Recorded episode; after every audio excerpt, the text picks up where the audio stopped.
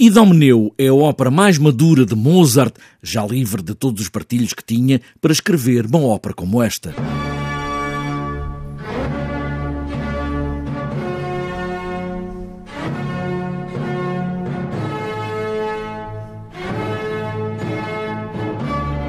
É uma história da mitologia grega, ainda com a guerra com Troia em fundo, na ilha de Creta. O rei Idomeneu regressa com um juramento feito no meio de uma tempestade.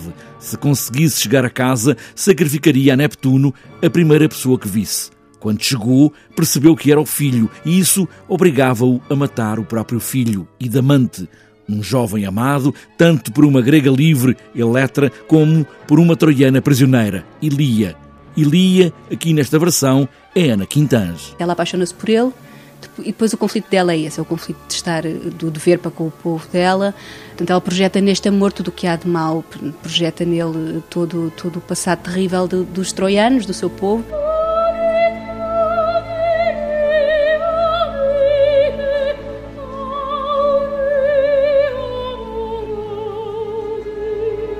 E portanto é um amor que ela não aceita e que, mas depois é um personagem que tem que consegue regenerar-se ao longo da ao longo da ópera e consegue aceitar pela própria este amor consegue já só no terceiro ato verbalizar que está de facto apaixonada pelo Idamante também diante da iminência de matar o filho Ilia a prisioneira troiana oferece como vítima de sacrifício e evita o drama, oferecendo a sua própria morte. Portanto, ela tem esse lado, de facto, heróico, não só de salvar a pessoa que ama, mas também de de uma grande lucidez para perceber que o Idamante é a semente de, de esperança da, da Grécia.